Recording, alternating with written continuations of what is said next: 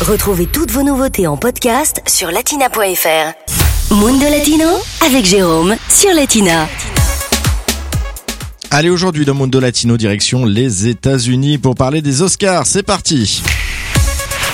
La 92e cérémonie des Oscars du cinéma, c'est ce dimanche au théâtre Dolby de Los Angeles.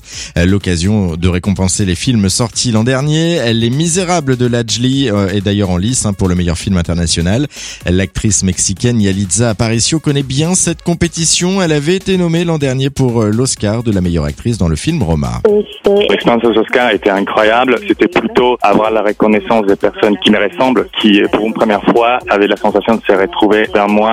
Pirou sur euh, un événement d'une taille euh, pareille.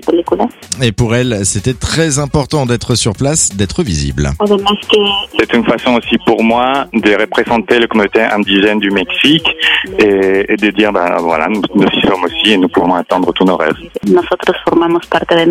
En deux mots, voilà qui était d'ailleurs son personnage dans Roma. Je ne sais pas si vous l'avez vu, ce sera peut-être l'occasion de, de, vous y replonger. Mon personnage, c'était une femme aide ménagère. C'est la, la vie euh, de tous les jours dans une famille mexicaine de la fin des années 60 et comment il dépasse plusieurs obstacles. Alors les Oscars, c'est donc du passé pour elle cette année, mais que lui souhaiter pour la suite? Eh bien réponse. Je